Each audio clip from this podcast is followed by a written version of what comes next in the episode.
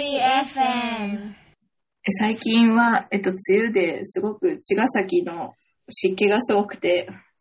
私は毎日、ああの、超早朝研修とかがしんどいんですが、臼井さんはいかがですか？今はもう、アクトコインで、アクトコインで全開。え、ちなみに、え、これはもう始まってるっていうの？はい。あ、なるほど。よ、よろしくお願いしますみたいな、なんかスタートっぽいスタートはしない。いや、もうそういうのはいいかなって思います。まあ、まあ、そういう結構ね、フレンドリーなところの特徴もありますからね、ファリー FM さんが。はい。だからまずは簡単に自己紹介で名乗るとこから始めた方がいいんじゃないかあ、その方がいいですか？な。お前誰だよとしか思わないので。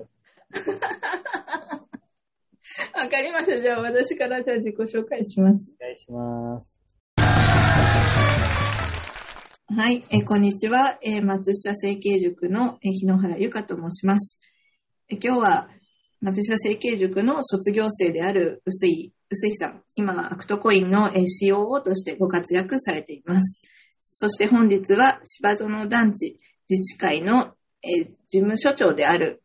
岡崎弘樹さんにも、えー今日は一緒に多文化共生についてお話をさせていただきます。まずそれでは、えー、臼井さん、最近はアクトコインの方でお忙しいですか？特に、臼井さんは先、先月ですかね、卒業、松下整形塾を卒業されたということで、もう今、塾を離れて、現場一筋で、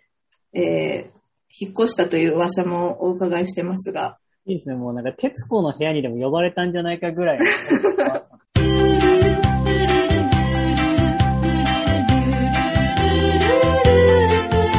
りがとうございます。えっと、先月ではなくて4月末卒塾しました、薄いです。えっと、はい、今、あの、アクトコインというですね、えっと、ソーシャルアクション、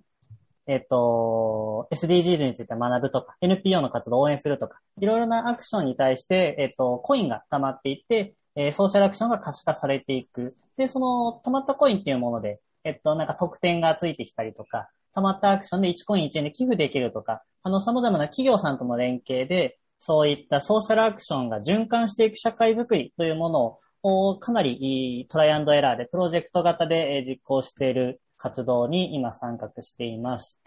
まあ、そんなわけで今ですね、パナソニックセンター大阪さんとの活動が始まって、毎月、あの、イベントが打たれていたりとか、あの、今度は今関係人口っていう部分の、あの、プロジェクトも始まって、NTT データ系研究所さんと始まったりとかっていうところで、非常に面白い感じで進んでおりますという近況報告でした。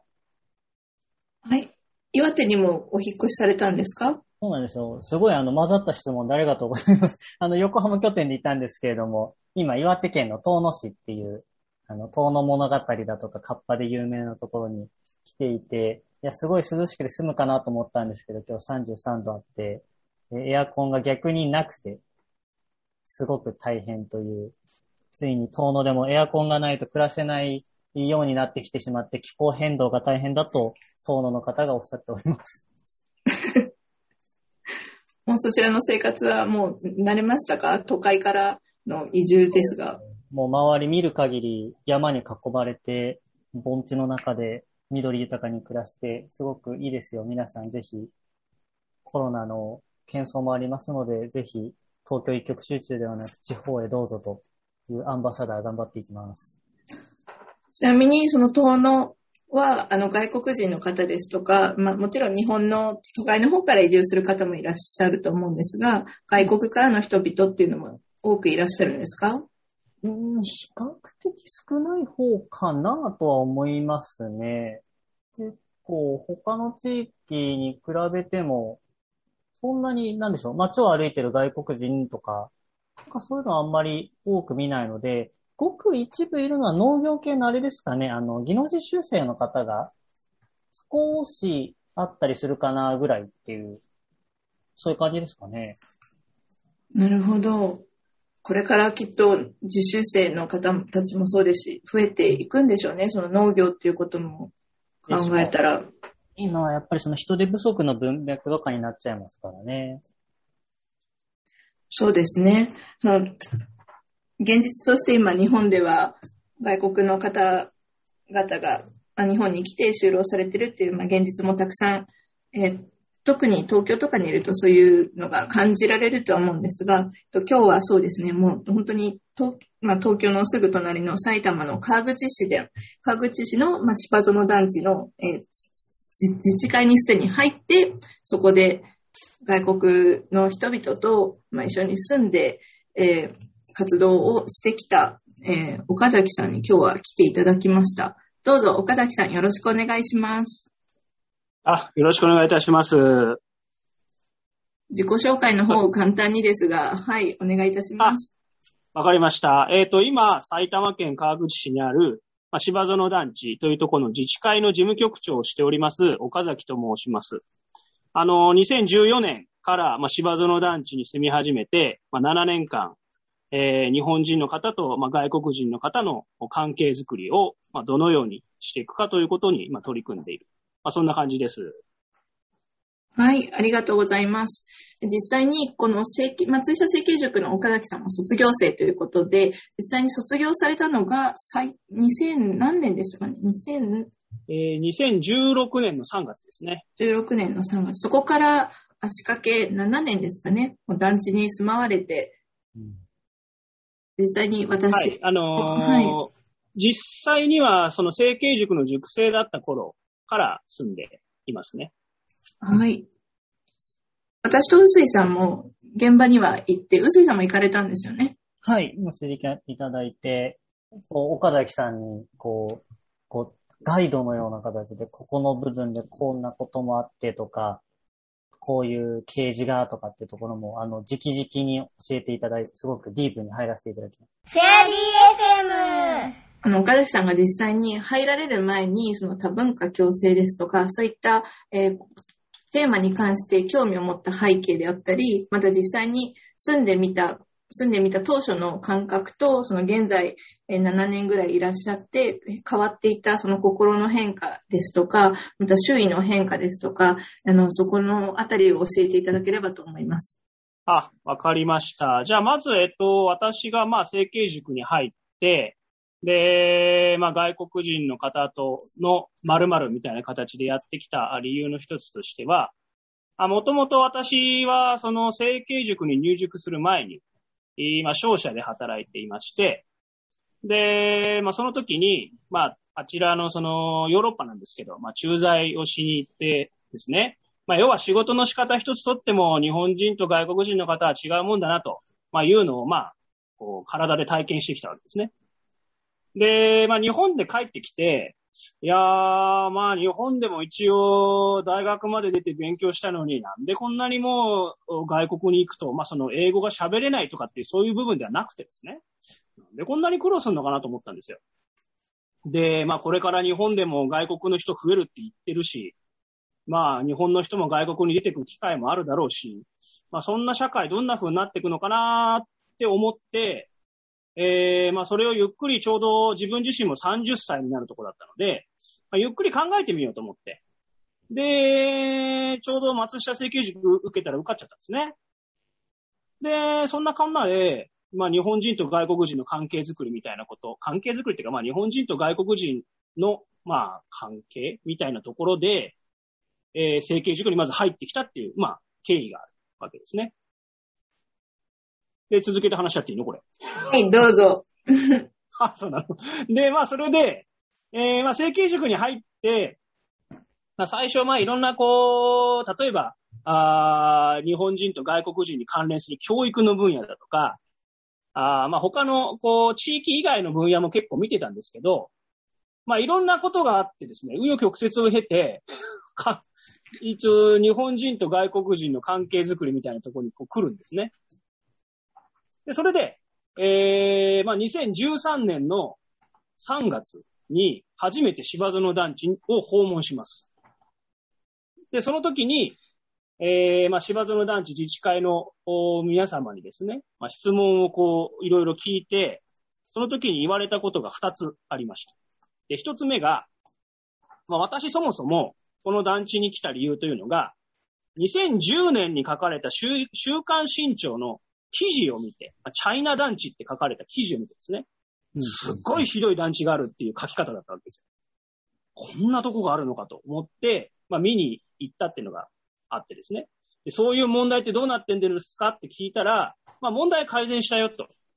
でなぜなら、あーこの団地の敷地の中にある UR の管理事務所に通訳を置いたから。で、そうすると、外国の方にもお母国語で、えーこの団地の生活習慣伝えるようになりますから、問題はだいぶ改善してる。で、一方で、外国の方とも交流したいと。まあ、日本人の、まあ、お年を召された方、その自治会の役員の方々おっしゃったわけですね。で、そんなこんなで、さてと、本当にじゃあ問題はないのかなということと、まあ、交流どんな風にしてるのかなって思うじゃないですか。うんうん。で、まあ、その足で、えーですね、えー団地の中をまず見てみると、まあ、確かにこう、特段のすごい問題があるわけではなかったですね。自転車も普通に整然としていて、ゴミ捨て場もまあ特段そんなにこう荒れてる感じもしたり。で、じゃあまあ問題はなくなってるとした場合、じゃあ今度交流してるのかっていうの気になるわけです。それで、まあ夏祭りとか、あ餅つきとか、いわゆる地域のイベントを見に行くと、お外国人の方と日本人の方は、まあ基本的にはもう交流してないわけですね。うん、で、それで、じゃあ、日本人の、まあ、その高齢の方々は、役員の方々は、交流したいと言ってる。でも、実際には、まあ、交流してないわけですよね。うんこれは、一体何が本当にここで起きてるんだろうかと思って、まあ住み始めたというのが、まずその住み始めたきっかけなんですね。うんそこがまずきっかけです。で、まだこれ続けていいの？はい。はい、わかりました。で、それで、で、それで、あの、で、住んでみ、住んで、住んでみて、まずその、最初に実感したことは、あの、こう、確かに週刊新潮に書いてあるような、いわゆる目に見える、その、例えば、あーベランダからゴミを開花に投げ捨てる人だとか、こう目に見える問題は確かに改善してたんですね。確かに起きてないと。うんうん。で、ただ、まあ、いわゆるその、こう、そ上下の騒音の問題だとか、まあ、ゴミが分別できないとか、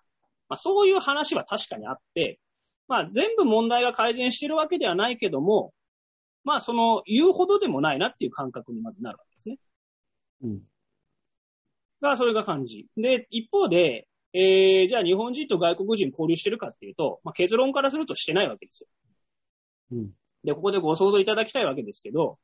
あのー例えばですね、えーそういう生活トラブルがあ過去に起きてました。で、だいぶ今は改善してるわけですよね、僕が住んだ時点で。しかし、えー昔から住んでる日本の人からしたら、まあ、せいぜい数年前の記憶じゃないですか、問題が起きてるのが。うん。ということで、今改善してたとしても、問題はやっぱり生々しい記憶として残ってるので、迷惑な隣人だった外国の人と無理してまで付き合いたい日本人はそんなにいないってことですよね。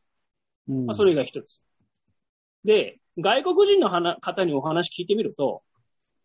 いや別にと、あの、異国の地に来て、見知らぬ隣の、しかも日本人の方は高齢者ばっかりですから、若者の外国人の方からしたら、付き合いたい動機があんまりないんですね。うん。で、しかも、あー外国の方は結構引っ越す、まあ、ここすべて芝園団地は賃貸の物件なので、引っ越す方も非常に多い。根付くわけでもなく、いろんな差がある日本人、異国の地の隣人と付き合いたい外国の人のが珍しい。まあ、そんな状況があったっていうのが、その、日本人と外国人が付き合ってない理由の大きなところの一つだったわけですね。うん。うん。まあ、それで、で、それでなんですけど、じゃあ、この状況、トラブルは改善しているけども、付き合いはない。別にこれでもいいって考え方もありますよね。うん。そうですね。例えば、日野原さん、どう思います？これこの。この状況だったらどう思います？この状況は何でしょう？私がかん、私がかん体験した、あの、イギリス、留学、イギリスに留学してましたけど、そんな、かん、そんな時の感覚と多分似てるような感じだなっていうのを、あの、先日、芝園団地にお伺いした時に感じましたね。そうですよね。はい。今、イギリスっておっしゃいましたよね。ええじゃあ、臼井さんは、あもともとどこ住んでたんでしたっけ？横浜ですね。横浜。横浜のお住まいの時に、例えば隣近所の人とそんな付き合いありました？あー、多少私の場合あった感じですね。ああ、そうですか。ああ、じゃあまあ、そういう人もいますよね。でもまあ、そんなに無理してまで付き合ってはないですよね。そうですよね。多分学生時代とかの方、イメージでいくと、全くないんですよね。そうですね。大人になってから、で、みたいな感じですよね。そうですよね。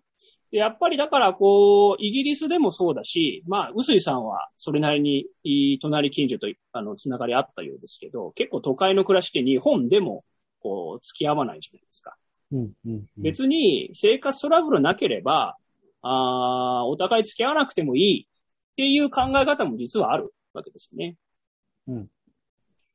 で、ただ、まあ、私が当時住み始めた時に、確かに問題は改善してるから、このままでもいいんじゃないかと思ったんですけど、もしまた問題がなんかの機会で再発するようなことがあったら、じゃあそれがどんどん悪化していく方向にしかならないかもしれないので、どんな意味があるのか私もわからないんだけども、おじゃあ日本人と外国人の間に関係づくりをやってみようって始めたっていう感じなんですよ。で、そこから7年。まあ、で、結論。で、そこから7年経ってですね。それが2014年の頃の話で。で、そこから7年経ってみて思うのは、まあ、所詮、所詮は、さっきの、別に、もうイギリスもそうだし、日本の都会もそうだし、無理してまで人は付き合う必要があるのかっていうところに、まあ、ぶち当たってるわけですね。うん なるほもどう。トラブルなけ、なければ、あーお互いに無理してまで付き合う必要あるのかっていうのはちょっと思うところですよね。どうですか？でもお二人はそれ。私はそこ結構賛成なんですよね。そのトラブルがなくなるっていうプロセスが、多分そこに難がある地域っていうのはあると思うので、そこの解決ってすごい力入れなきゃいけないと思うんですけど、逆にそういうトラブルがなくなったねというところで言ったら私はもうそれは成功体験というか、なんかその一つの解決をは、見たっていう風に捉えていいんじゃないかっていうふうに私は思いますね。なるほど。日野原さんどうですか？はい、そうですね。私も最低限のゴミ出しですとか、そういった地域のことがやれ、地域ですとか、まあ、住む上での、あの、き基準っていうんですかね。そういうのが満たされていれば、今の時代というか、特に東京とか、そういう首都圏であればあるほど、無理に付き合うっていうことは確かにしないですし、そういう意味で外国の方も、その日本人の住まれている方も、そういった一定の理解があるんであれば、特に問題はないのかなって思ってしまいますね。なるほど。ただ若干じゃあこれで話終わっちゃう。私ちょっと気になったのが、話終わり特に問題がない状態っていうところは、その暮らす人の目線から行くとなんかそれでいいんじゃないのっていう感覚があって、はいはい。で、そこの地域を経営していくっていう、まあその市役所とか、うんそういっはいたはい。スパン、うんえっ、と、なんていうんだろう、そのスケールかな。そういうスケールで活動している人の目線からすると、何か問題が起きた時に、こう、パニックが起こらないかとか、まあ、それこそ自然災害が起きた時に、まあ、なんだろうな、例えば中国人の人は最低限中国語で何でもこと足りるようにはしてあるからっていうところで普段は困らないけど、いざ何か起こった時に言葉が通じなくて問題が起きないようになってるのかとか、ないしはそういった時に突然外国人差別が生まれないというのをちゃんと担保できてるかとか、なんかそこまでをしっかりカバーする、そういう人は必要だなとかっていうのは思ったんですよね。日本は災害多いですからね。うん今回のコロナに関しても差別など、確かに。おっしゃる通りですよね。うん。だからやっぱり、その、まあ、芝園団地で、えー、まさしくこう外国人の方との関係づくりっていうのを、まあ、やってるわけなんですけど、その時に、まあ、二つの、よく言葉で、えー説明していて、まあ、一つが、あー共存という言葉です。で、えーお互い、いまあ、生活トラブルなくお互い静かに暮らせる関係。まあ、静かに暮らせればいいって考え方あります。うんうんで、もう一個が、あ共生。で、これが、隣近所の日本人と外国人が、まあ、協力している関係。うんで、この二つの言葉を軸によく説明してるんですね。うんうんで、多分、もう今皆さんおっしゃってる通り、結構もう都会の暮らし自体そのものは共存でもいい。という、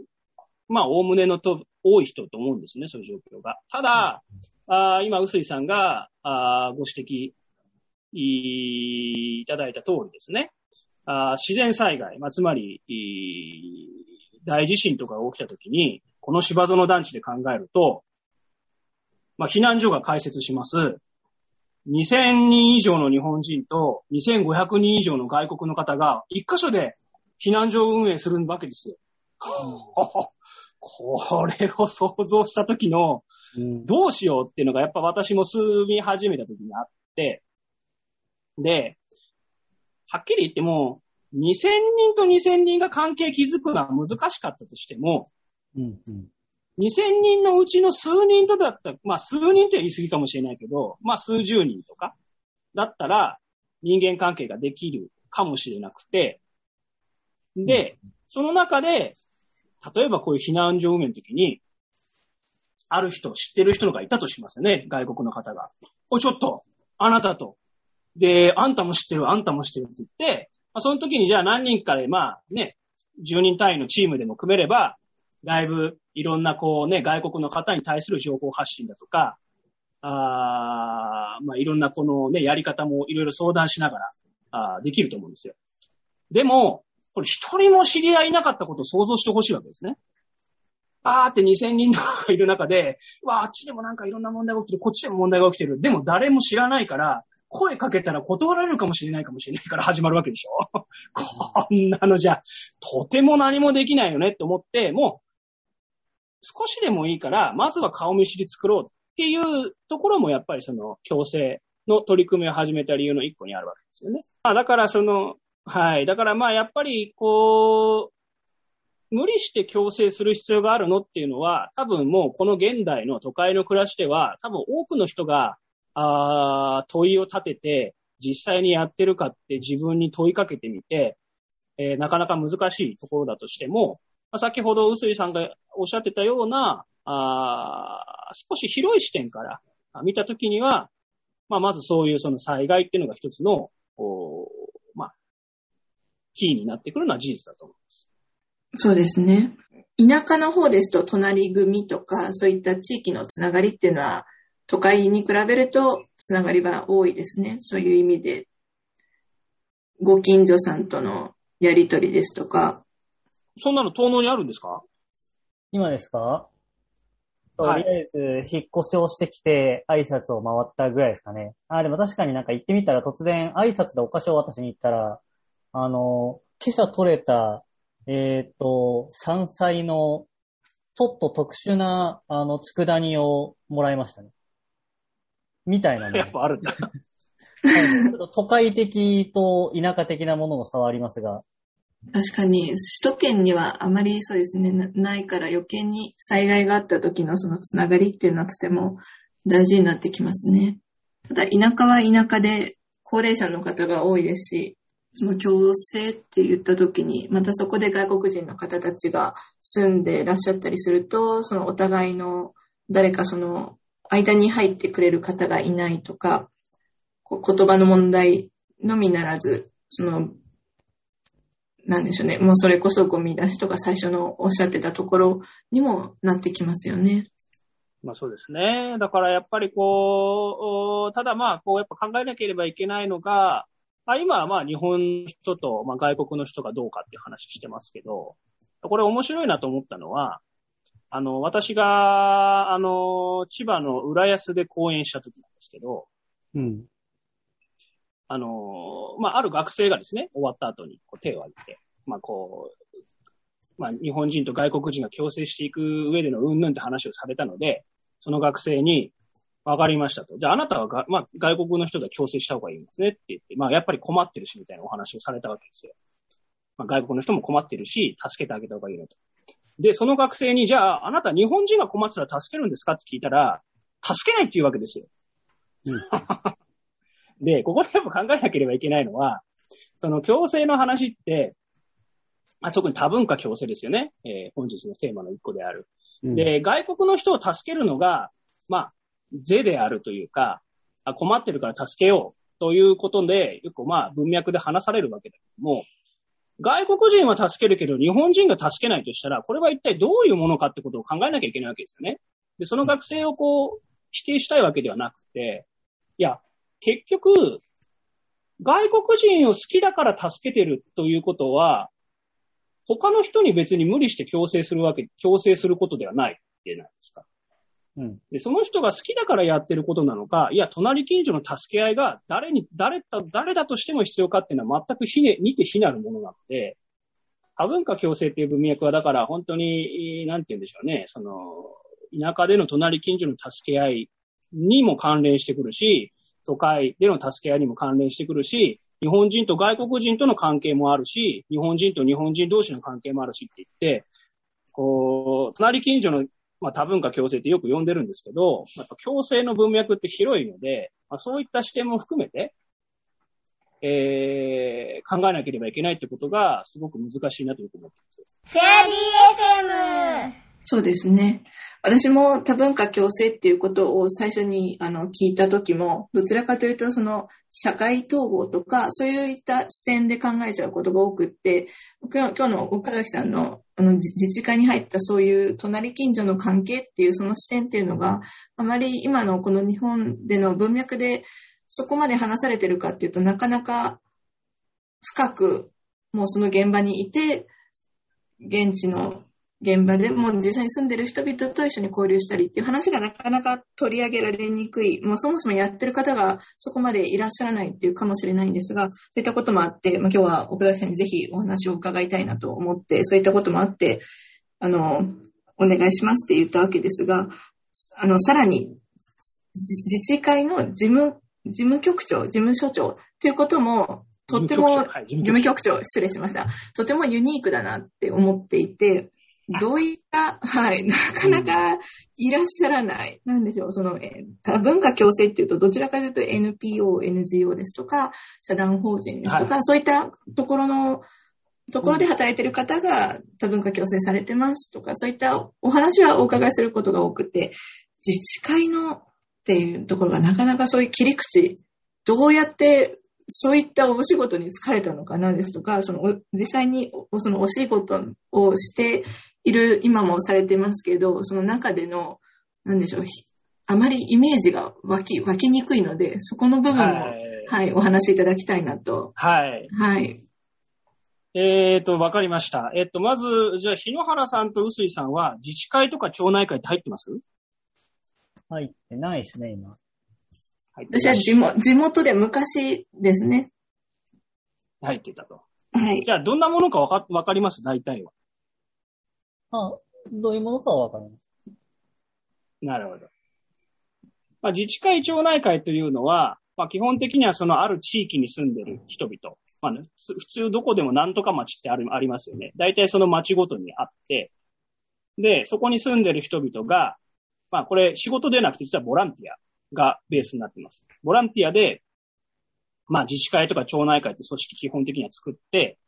で、自分たちの住んでるところを自分たちの力で住環境を改善しよう。住民交流を進めて、暮らしやすい地域づくりをしよう。という団体なんですね。うんうん、で、別に私も自治会からアプローチしようと思ったっていうよりは、この団地にまずは住んでみて、実際にここで何が起きてるか知りたいと。まあ、住み始めたというのが先ほどご説明した通りで。で、そうすると、ただ住んでるだけで、えー、いると、まあ、まあ、日がの一日外に立ってるだけじゃないですか、そしたら。うん。住んでるだけだと。で、それだとさすがに困るなと思って、まあ、ちょうど、あ2013年に初めて訪問した時に自治会の方を、まあ自治会に訪問してお話を聞いて、で、その後も何度かこう訪問するたびに自治会に顔を出していったので、住み始める時に自治会の役員として活動していいですかってまずお願いをしたっていうのがきっかけなんですね。だから別に自治会をどうこうしようとか全くそういう意識がなかったと思います。で、まあ、け結果としてこう自治会、住み始めて自治会を通じて活動していく中で、まあ、やっぱり自治会というのは、まあ、例えば、あの、皆さんの近隣で言うと、夏祭りだとか、あ餅つき、まあ、やってないとこもあると思いますけどとか、まあ、ああいったその住民交流の地域イベントを多分やってる機能が一つあって、で、もう一個が先ほどの通り、住環境の改善ということで、まあ今でこそ、例えばですね、スーパーマーケットとかもいろんなところにありますが、まあ、4、50年前とかだと、なかなかこう、スーパーも近くになくてとか、駅、駅まで遠いのにバスもないとかってそういうのがあるから、例えばこう、市に住民の人たちが集まって陳情しようだとか、一緒に陳情しようとか。うんうんうんまあ、あとは近隣の、お例えば防犯活動として、よく火の用心って やってる地域あると思うんですけど、あれなんか多分自治会町内会の人が普通やってると思いますね。そうですね。そういった住みよい、安全、安心な街づくりを住民のボランティアの人たちがやっていこうという団体なので、それ自体はすごくいい機能だと思いますね。でただ、やっぱり、その住んでみて思うのは、これはもう全国的になんですけど、自治会、町内会というのは、担い手が高齢化し、うんそして、えー新しく入ってくる人がいない。加入率は低下している。ということなので、基本的にはもうお年を召された人たちが、まあ、引退後に、お仕事終わった後に、まあ、70ぐらいから入るというのが、今の印象の団体なんですね。うんうんまあ、ですから、なかなかこう、新しいことを始めるには腰が重いし、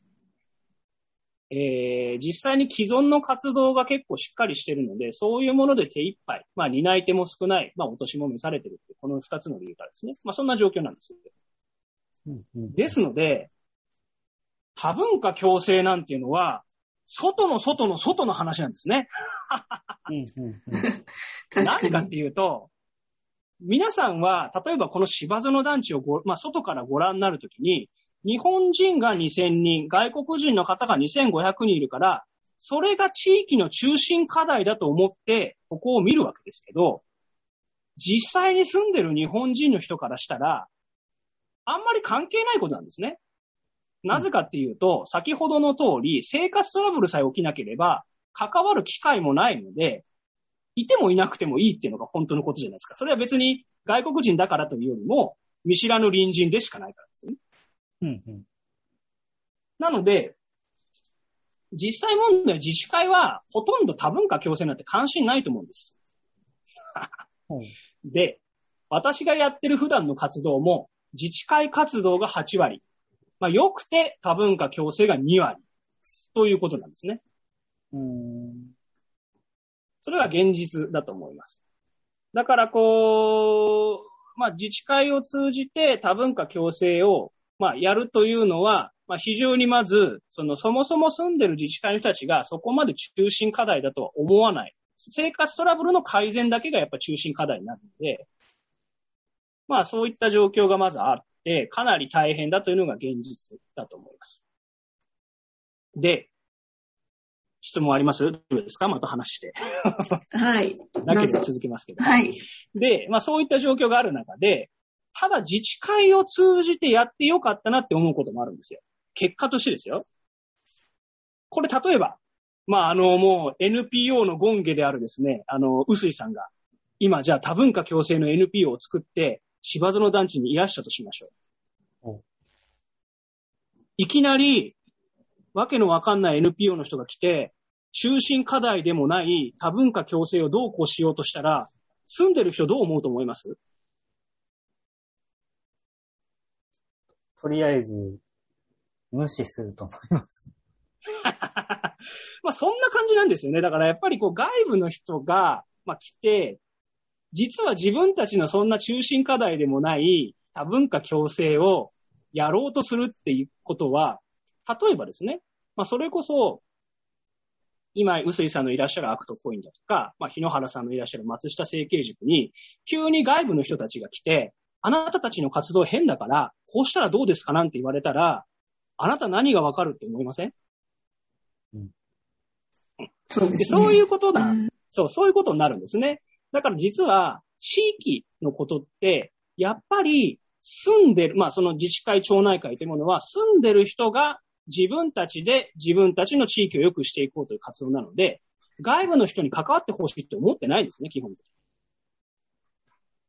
ということがあります。なので、結果的に私は住んで、自治会を通じて活動し始めたことによって、まあいろいろ、いろんなことはありましたよ。いろいろ言われましたし、大変でしたけど、その、この活動を、まあ一応様子を見てもらえる余裕があったってことですね。最初からもうダメだっていう感じじゃなくて、一応自治会の役員として、まあ提案を通して、あの、いろんなことあるけども、まあそこで粘り強くこう、時間をかけてですね、いろいろやってっていうことで、多文化共生の活動ができたっていうのは結構大きいかもしれないですね。で、特に、その、日本人と外国人の関係づくりに焦点を置いた活動ができたってことだと思います。うん、うん、うん。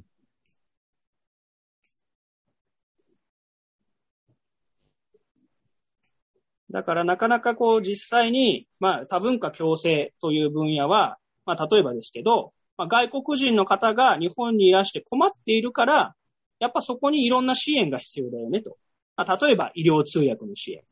まあ、外国人の方がいらっしゃってお子さんが生まれて2世3世の話になっていければ当然子供の教育の支援が必要だ。まあ、多言語も必要だ。こういった支援の話はやっぱりこうポジティブにできる分野だし、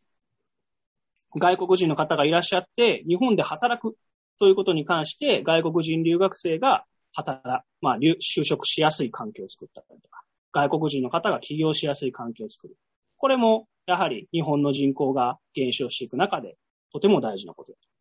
と。でも、やっぱりこう、隣近所で日本人と外国人の人が一緒に暮らしていくという話は、実は先ほどの通り、生活トラブル以外のところは、別に日本人同士でも関係を築かない時代になってきているので、そんなに地域の中心課題ではないっていうことなんですね。まあ、逆に言うとですけど、余計なお世話でもあるっていうことじゃないですか。ま、無理して外国の人と関係作ったらどうですかって日本の人に言う必要があるのか。無理して日本の方、外国の方に日本の人と関係作る必要があるんですかっていう分野なので、ここはかなり外部の人がやるのはハードルが高い一つだと思います。まあ、それが結果的に自治会を通じてやってきたことの良かったあことの一つかなと思いますね。今のその自治会っていうところで、そういった新たな切り口でその活動されている内容についてお伺いしましたけど、そのさらにこれからの課題、まあ先ほどもおっしゃっていた通り、その新しいことはやりにくい、その、あと自治会のあのメンバーのの人たちもどちらかというと定年とかお仕事が終わられて、あの、ボランティアベースで来られている方が多いということで、まあなかなか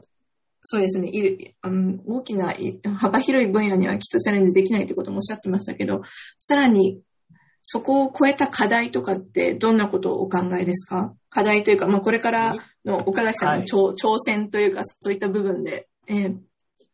や、別にそんな難しいことは考えてないんですけど、あのー、そうですね。まあ、課題というか、あ今最近は、まあ、課題って言うとかなり難しいくなるんで、まあ、最近は、あこういうことを考えています。で、何かっていうと、まあ、緩やかな共生でいいんじゃないかっていう話なんですね。で、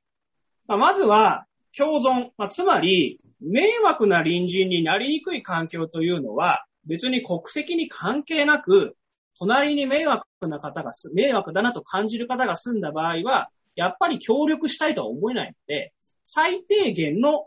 レベルで、やっぱりその迷惑な隣人が来たなと感じにくい環境をどう作るか。共存は社会の土台なわけですね。で、ここがまず必要だと。で、ここは作った上で、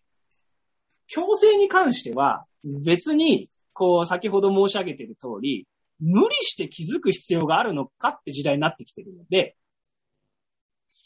緩やかな強制が必要だと。その、まあ、あのー言いたいところというのが、あの、共存だけしたい人がいてもいいはずだし、共生したい人がいてもいいはずなんですね。で、それが多様な地、多様な人々が住んでる地域社会の多分もうあり方になってきてるはずなんですよ。でその時に、ただ、例えばですね、これ皆さんにご想像いただきたいんですけど、普通、ご自身のお知り合いをこう思い返してみたときに、普通は同じ小学校、中学校、高校、大学出てるとか、まあ、その中でも同じ部活だったとかサークルだったって人が知り合いになってると思いますし、職場が一緒だったとか、まあ、地域で言うと子育てを通じて知り合ったとか、まあ、趣味が一緒だったからね、地域の草野球で知り合ったとか、必ず自分と相手との共通点がなんかあって、それをきっかけにして普通人は出会っていくんですね、隣近所で。もしくは、まあいろんなところで。で、ただ、多様な人々というのは、言い換えると共通点が少ない人々とも言えるわけですから、隣近所に住んでるぐらいでは、自然と出会わないんですね、実は。でそれが今地域社会で起き始めていることだと思います。だから見知らぬ隣人が増えていくわけですね。その中で、出会いたい人々もいるはずであると考えたときに、じゃあそこの強制をするための出会いのきっかけの場作りはしていかなければいけないはずでしょ。で、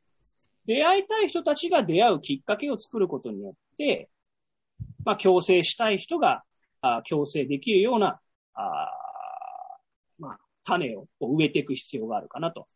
でそれに、やっぱり一言で、えー、まあ、まとめると、地域社会の隣人関係のあり方に、やはり選択肢をちゃんと用意することが大事だと思うんですね。まあ、皆様はもしかしたら、あの、もう、おまあ、こう、現代を生きているから、あまりそういう感覚ないかもしれないですけど、やっぱりお年を召された方なんかは、隣近所に住んだんだから、みんな知り合いだろうという感じでですね、みんな仲良くする必要があるだろうみたいな感覚をお持ちの方もいらっしゃるんですけど、今大事なのは、みんな住んでるからその集団型の遅延型社会が成り立つということではなくて、共存だけしたい人がいてもいい、共生したい人が、共生したい人ができるようにしていく。こういう選択肢を用意することによって、地域社会っていうのを新しく作り、作っていく必要があるんじゃないかなと思ってます。うんうんうん、ただ、その選択肢を作っていくための仕組みだとか、考え方とか、あそういったものが、まだ多分そこまでその深、深ま、深掘りされてないのが現実なので、私はこの芝園団地という一つの、まあ、あの、よく申し上げてるのは、その将来の日本の縮図でもあるような場所で、何かその将来の考え方に役に立つ種みたいなものがないかなと思って、まあ、いろんな活動を試行錯誤していると。まあ、そんな感じなんですよね。うんうんうん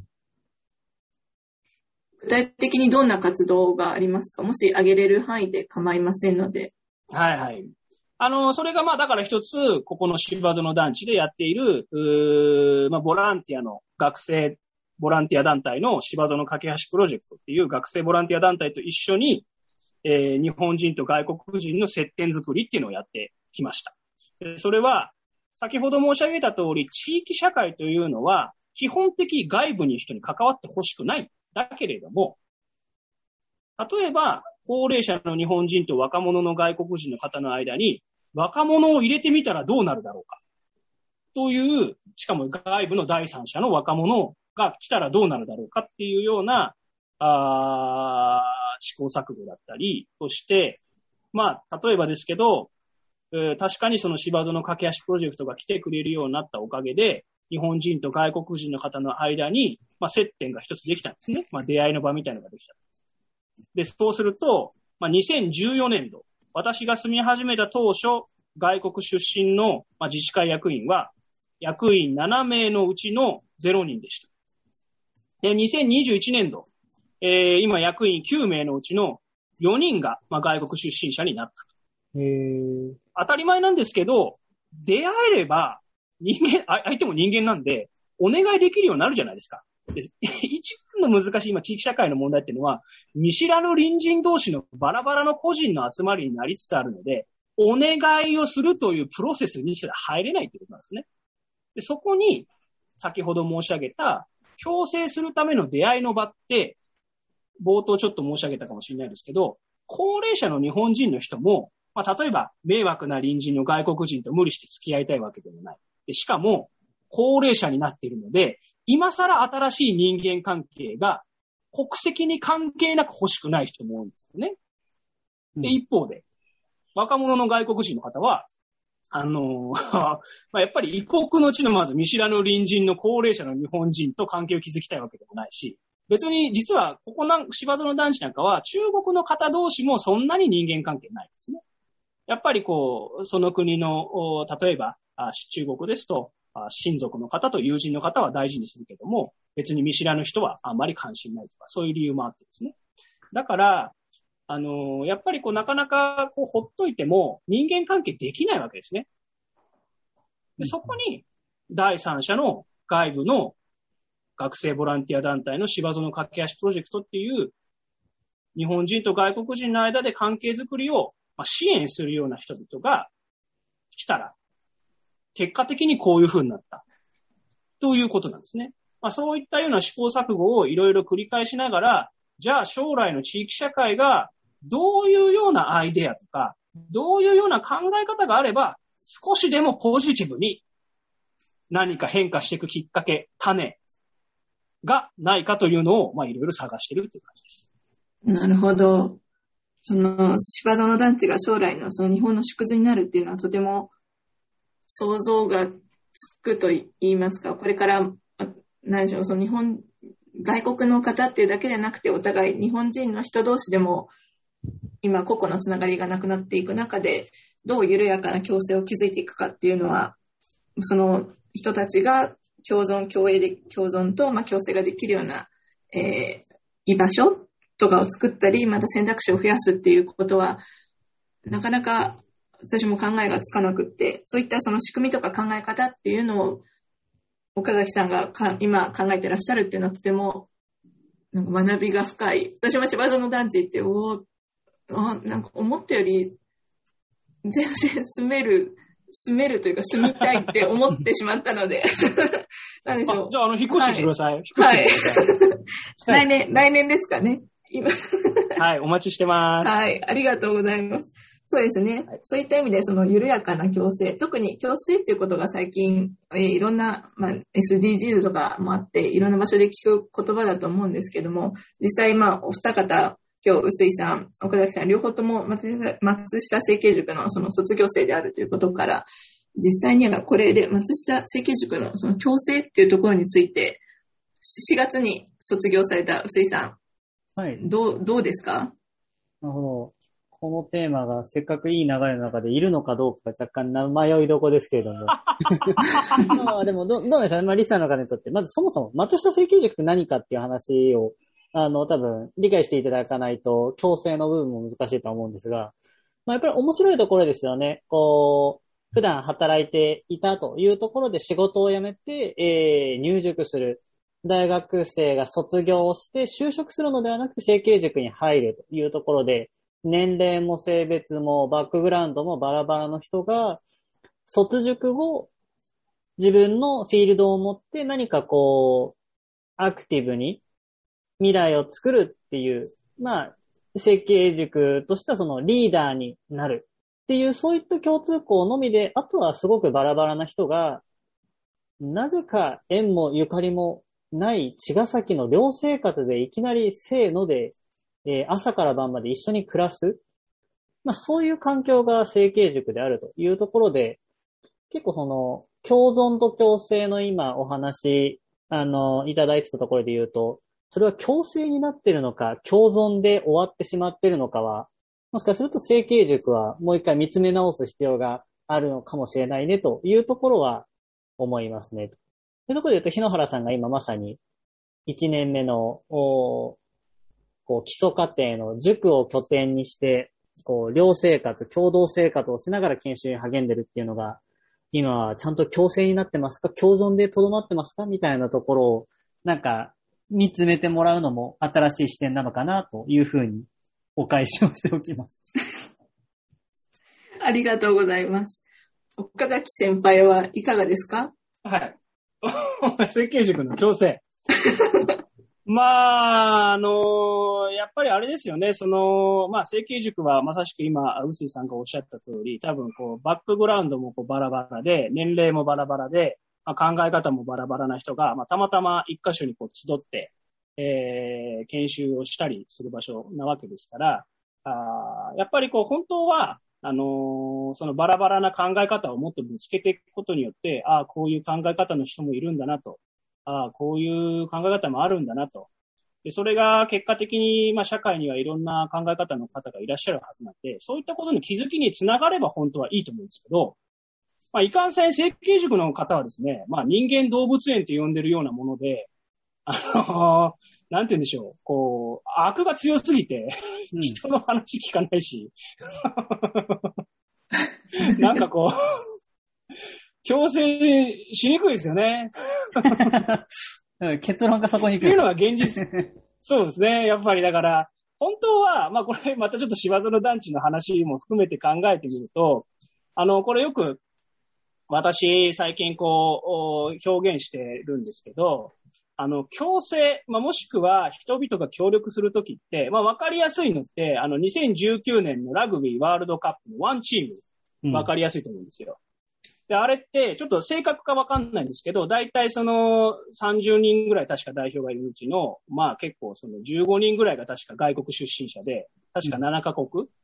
の人々がこう集まって、やっぱりこうね、はじ、まあ初めてそのワールドカップですごい順位まで行ったっていうことですごく話題になって、ワンチームが大事だ。でしかも、あれはユーキャンの確か、あーなんとか大賞、流行語大賞かなんかでワンチームかなんかが選ばれてね。で将来の、はい、将来の日本のそのあり方を示したみたいに書かれたわけですね。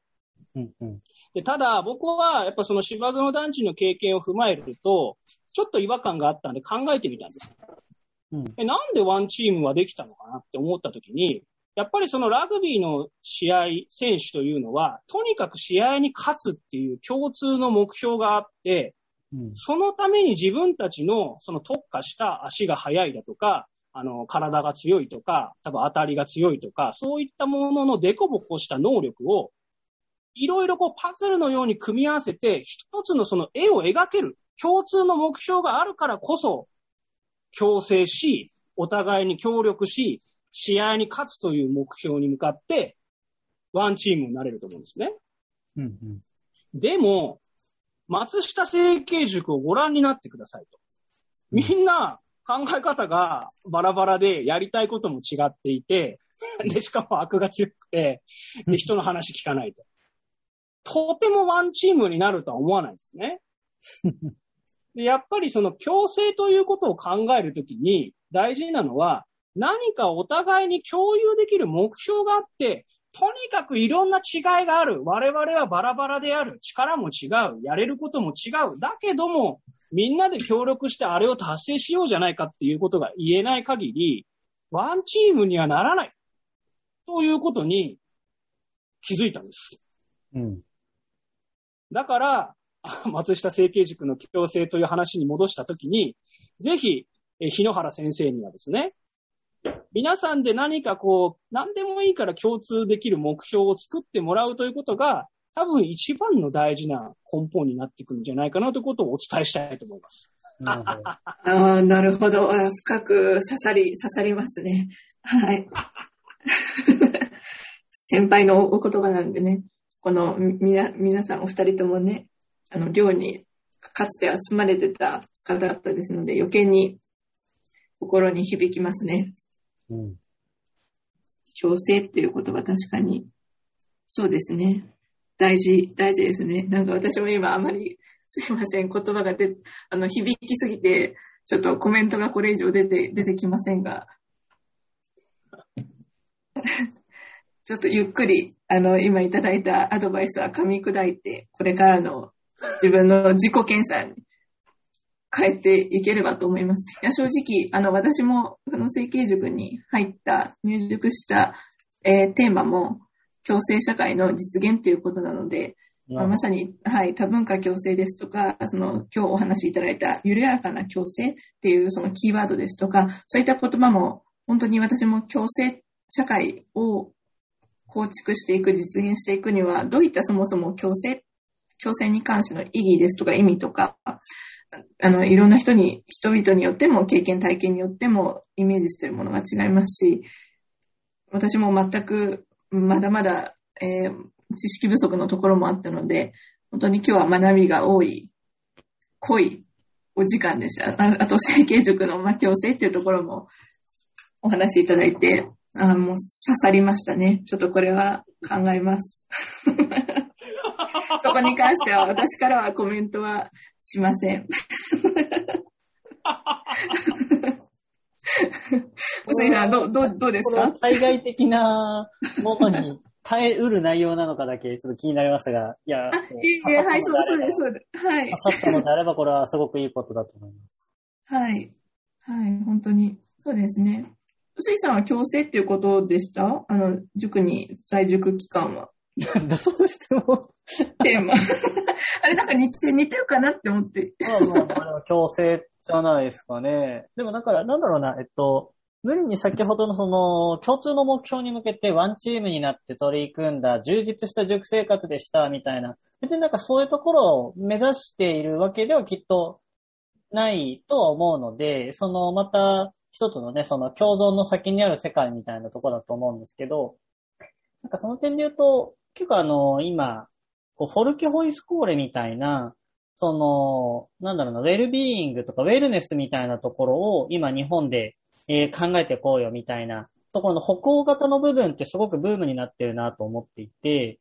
で、その、フォルケホイスコーレってその大人の学び直しの機会を北欧型で持ってるところも、あの、絶対に共同生活っていうところを軸にして、大人の学び屋みたいなものがあって、そこって、なんか、なんだろうな、障害学習みたいな。日本で言うような、こう、何かを学ぶということが、こう、コンテンツ化されているものと全然違った、なんか生きること、暮らすこと、過ごすことが学びであるっていうところにもついて、しかもそれは、こう、自分と異なるものと触れ合うっていうことが学びなんだみたいな。なんかそういうところって、なんかフォルケホースコーレと成形塾が絶対に寮生活を基礎としている。そこって結構通じ合うよね、みたいなのを、日本でフォルケ的な活動してる人と話していたんですよね。なのでなんか、無理にその共存か共生かっていうところのなんか、とこについついなんか分かりやすく言っちゃいがちではあるけれども、ただただ異質な人と過ごす中で、えーポジティブなこともネガティブなことも全てが学びであるみたいな、そういうところでただただ過ごす、なんかその環境に感謝するみたいなのが大事だなっていうのは、自分のその3年間過ごした塾生活としてはいいものを得たなっていうふうに思っていますね。ええそうですね。いいも悪いもすべてありがたいという心は、うんはい。うん私も常に持つようにしてます。そうですね。私の場合は、年齢もバックグラウンドもみんな違うっていう中で、それぞれいい部分、まあもちろんマイナスの部分っていうものをフラットに受け入れて、まあフラットにお互い話し合うっていう、まあ貴重な今経験をしているんだなっていうのは日々感じてますね。なかなかきっともうこの時期を超えたら、もうそんな、そういう、そういった形で過ごせることっていうのは、これから先、そんな機会はもうありえないと思っていますし、そんな、そうですね、時間が限られてるからこそ、お互い大事に、丁寧に過ごすっていうのは、今だけの、えー機会なのかもしれませんね。そうですね、なんなんか最後は、わ私、自分、自分に対して自分を見つめ直す時間になってしまいました。はい。よかったじゃないですか。はい。よかったです。はいあのーもうこれで終わりな感じですか？はい、そうですね。もし最後にあそうですかおひお一言ずつどうぞ。はい。あ、じゃあ、私最後に、あのー芝園団地の話に戻して、はい。まず最後にこう、お伝えしておきたいことですけど、芝園団地は、私よく申し上げているのは、その、まあ、あの、戦後社会のコミュニティのあり方が、まあ、よく如実に出てるとこだという話なんですね。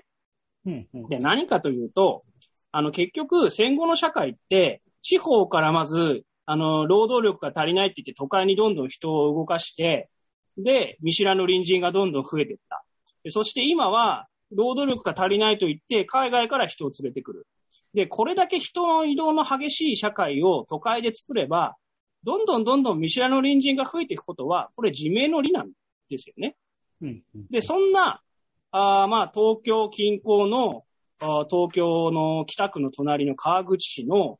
えーまあ、端っこですけども、蕨駅から徒歩8分、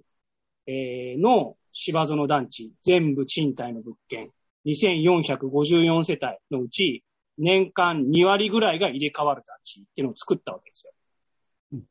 そりゃ、どんどんどんどん人の人間関係はバラバラになっていき、見知らぬ隣人が増えていく。で、これってやっぱり、私たち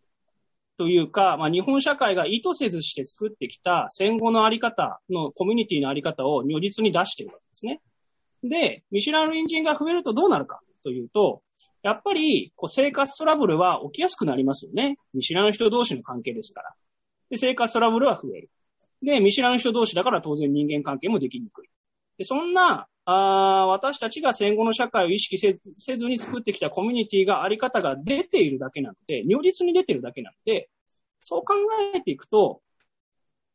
やっぱりどこまで行っても皆様が今住んでいるところの隣近所で抱えているような、まあ、特に都会の社会では共存もしにくい、共生もしにくい、そういった現状ができてきていると思います。その課題の延長線上にしかない問題であり、よく申し上げているのは、やっぱり日本人同士ができないこと、もしくは日本人同士がしてないことは、外国人の方が住み始めたからといってできるようにはなりませんよということだと思います。ですので、もし今日のラジオを聞いていただいて、ラジオ？ラジオじゃないか、今日の話を聞いていただいて、あのー、ですね、ただ、あ外国人集中団地である芝園団地という変わった場所があったな、ではなくて、やはり皆さんの隣近所を見つめ直す鏡にしてほしいと思っていますし、これからあ皆さんが自分の隣近所で共存にせよ、共生にせよ、どういう社会を作っていきたいのか、どういう隣近所の関係を作っていきたいのかっていうのを考えるきっかけにしてほしいなと常に思っています。それがないと、ただの、まあ、大変な団地だったよねで終わっちゃうので、まあ、ぜひ、えー、お話を聞いていただいた方には、何かこう、ご自身の隣近所を見つめ直すきっかけにしてもらえると嬉しいのと、まあ、常々思っているということが、あ私の言いたいことでございます。ありがとうございます。それでは、薄井さん。はい。そうですね。今日の部分の多文化共生っていうものをしっかりなんだろう、言葉がふんわりしたところじゃなくて、ちゃんとその中身本質を見ていこうみたいなところにしまれて、すごく面白かったなと思います。で今、私、岩手の方に来て、いろんな NPO さんと活動しているところで、すごくその、社会が変わっていく中で、すごくなんか窮屈に流れていってしまうのか、それともそこから希望ある方向に動くのかって今分岐点だよねっていうところをよく NPO の方は話しています。で、それの大きい編成って何かっていうと、もともとはすごくつながりがあるけど不自由な社会を多くの人が生きてきた。で、それは特に田舎ってそうだというところも多くて、で、その、不自由であるっていうところから逃れたくて都会に行くってどういうことかっていうと、自由だけどつながりがなくなる社会っていうところに移っていく。でもその中でこう、経済合理性の中で、こう、日本が右肩上がりの頃っていうのは、なんかつながりがなくても自由であるっていうところが、すごくそんなにネガティブになかったから、あの、問い直しがなかったけど、今、人口が減る社会になってきて、経済も頭打ちになった時に、その、つながりがないっていうところから、なんかもう、不自由でもいいからつながりがある社会へっていうところに揺り戻すような力と、でも自由でありたいっていうところ。でもつながりがないっていうのが本当にそれは生きていく上のリスクになるみたいな。なんかその今葛藤になる中で、どうつながりがあるんだけど自由であることができる社会。その二律背反じゃないところを目指しての取り組みっていうのが今、あ大きく議論されてるのかなと思って、その中で今もしかしたら、その多文化共生っていうキーワードがすごくスポットライトを浴びていて、えー、その本質を探求しようってみんな、いろんな人が考えてるのかなっていうところを、なんかそこをリンクして今日お話してたなと思います。なんで私も今岩手っていうフィールドの中でいろいろ活動していくので、なんかその芝園団地っていうフィールドとか、あ岩手の陸前高田とか、京野っていうフィールドとか、なんかいろんなフィールドでの知見がもっと多くの人に知ってもらって、なんかいろんなその新しいチャレンジとか、あトライエラーみたいなところに活かされていったらいいなというふうに思いました。というような盛りだくさんなところで、今日のところはここまでという感じで締めちゃって大丈夫でしょうか？はい。はい。じゃあ、今回は、あ日野原そして、岡木さんと3人でお話しさせていただきました。また次回あるのかなというところですが、またぜひともよろしくお願いします。ありがとうございます。ありがとうございました。フェリー FM